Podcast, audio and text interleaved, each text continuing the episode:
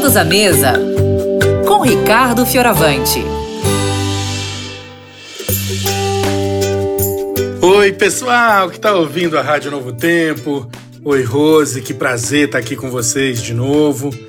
Esse pessoal que está com você na mesa também. E as pessoas que escolheram estar tá com a gente, né? Ai, que privilégio fazer esse Vida e Saúde com vocês. Bom, nós estamos aqui numa semana de sobremesinhas diferentes, doces que podem ser comidos sem culpa, né?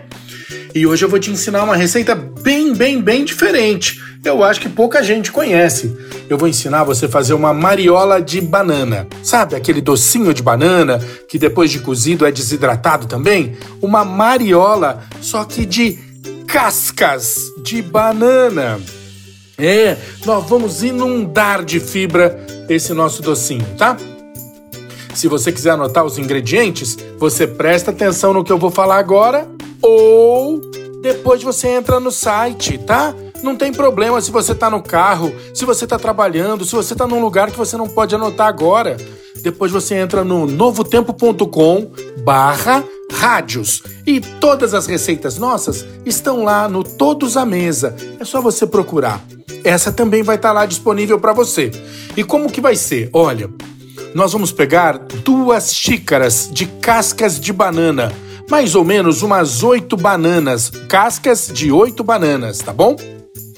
A gente também vai pegar mais uma banana e meia, duas bananas, bananas mesmo, a fruta. E vamos já colocando aqui, ó, a casca de banana lavadinha, tá bom? Eu coloco no liquidificador. Duas bananas no liquidificador. Duas colheres de sopa de farinha de trigo. Se você não quiser usar o trigo, pode substituir por farinha de arroz. Duas colheres de suco de limão. E uma xícara de fruta seca picadinha. Você pode usar damasco, tâmara, ameixa preta, você pode usar uva passa. Eu, pessoalmente, uso damascos, tá bom? Vou colocar aqui tudo junto, ó. E vou bater. Vou bater, bater, bater. Você pode colocar um tiquinho de água para ajudar a empurrar essa batida. Nós vamos bater isso aqui, bate, bate, bate. E depois eu coloco numa panela. Vou ficar cozinhando esse doce até que ele perca bastante a umidade e ele se transforme numa pasta firme, tá bom? Você vai ali apurando, apurando até ficar uma pasta firme. Nossa mariola tá quase chegando lá. Aí, hora que ficou uma pasta firme, você desliga o fogo, coloca isso ou numa superfície de mármore ou numa travessa de vidro, tá bom? E aí você pode até dar mais uma amassadinha, passar a colher de pau para ver se tem um nódulo ou outro para deixar bem lisinho.